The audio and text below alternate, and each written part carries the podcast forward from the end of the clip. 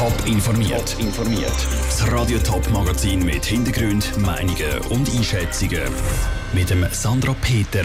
Wie ein Experte auf die Panne bei den Notrufnummern im Kanton Zürich schaut und was beim Berufungsprozess im Fall Poppels in Zürich bis jetzt passiert ist, das sind zwei von den Themen im Top informiert.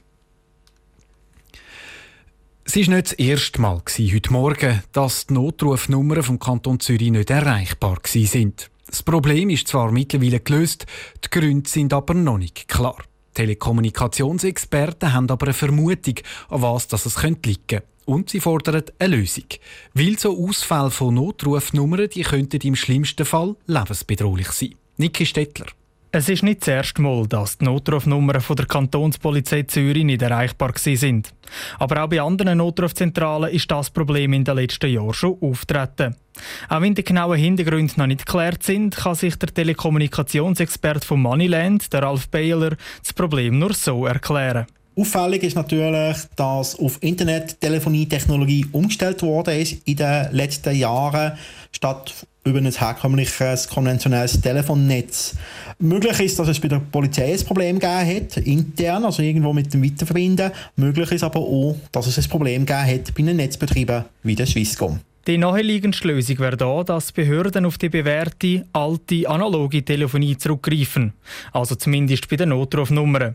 In einer Welt, die sich vor allem in Sachen Digitalisierung immer schneller entwickelt, sehe das aber schwierig. Die Polizei könne sich höchstens überlegen, um die interne Kommunikation auf den alten Kanal laufen zu lassen, sodass die IP-Telefonie entlastet werden könne.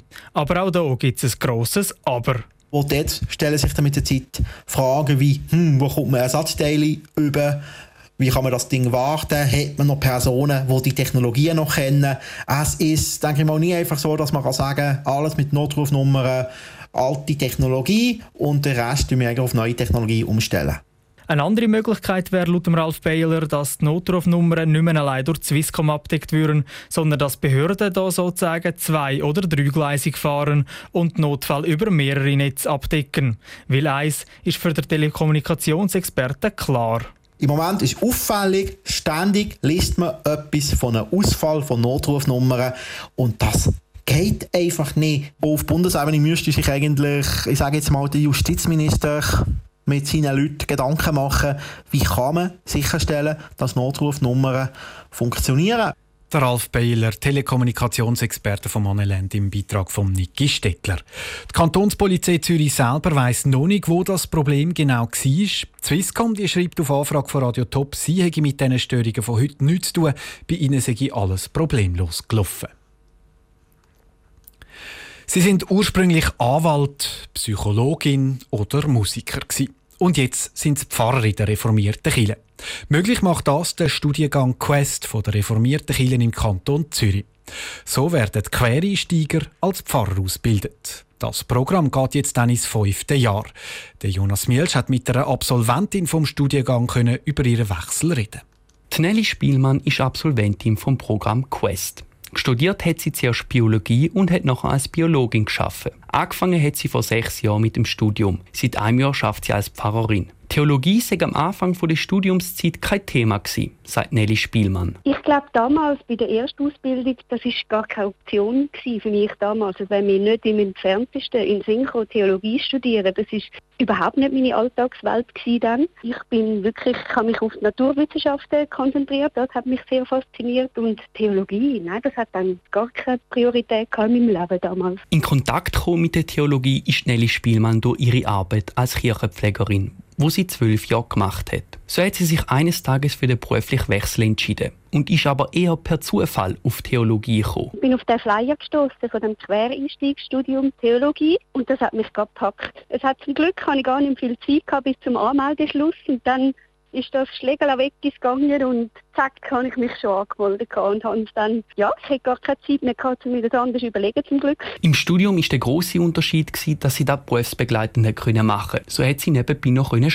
Dass sie zuerst etwas anderes gemacht hat, hätte für sie einen Vorteil. Wenn man vorher schon einen anderen Beruf gehabt hat, glaube ich, man kann aus jeder Richtung ein bisschen etwas mitnehmen. Bei mir ist vor allem, ich habe in der medizinischen Forschung noch geschafft. All das planerisch, äh, so ähm, eine Arbeit effizient gestalten, für sich auch gut planen. Ich nehme sicher Erfahrungen von dort viel mit. Der Einstieg als Pfarrerin ist ihr leicht gefallen. Sie gibt nämlich in den Kirchengottesdienst, wo sie aufgewachsen ist. Darum kennen sie schon viele Kirchenmitglieder. Da hat der Einstieg für sie extrem erleichtert.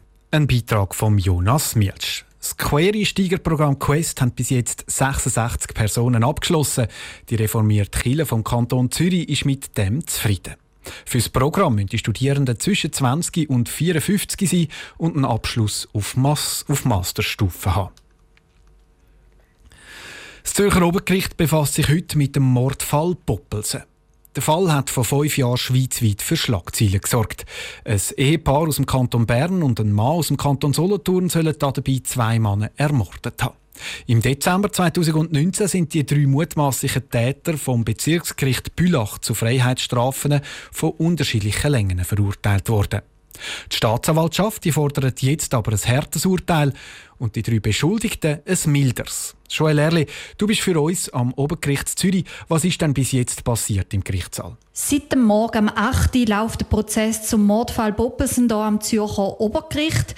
Anwesend ist der Hauptbeschuldigte Thomas K., seine No-Ehefrau Corinne K. und Markus N., ein Freund vom Paar. Der Hauptbeschuldigte Thomas K. ist aus gesundheitlichen Gründen erst später zum Gerichtsprozess gestoßen. Bis jetzt sind die drei Anklagten erst zu ihren Personen befragt worden. Mittlerweile sind sie dran, den Fall einzeln zu erzählen. Du hast gerade gesagt, sie sind einzeln befragt worden. Wie haben dann bis jetzt die drei Beschuldigten auf dich gewirkt im Prozess? Alle drei Betroffenen haben sich sehr gefasst und nahbar gezeigt. Sie haben die Fragen vom Gerichtspräsidenten auch sehr ausführlich beantwortet. Schnell hat sich bei der Befragung auch herauskristallisiert, was die drei Anklagten zu ihren Taten verleitet hat. So ist das Thema Geldnot bei dem Gerichtsprozess ein großes Thema. Joel Erle berichtet aus dem Zürcher Obergericht. Der Prozess zum Mordfall Poppelsen geht insgesamt drei Tage. Radio Top ist dabei und berichtet. Top informiert, auch als Podcast. Mehr Informationen gibt es auf toponline.ch.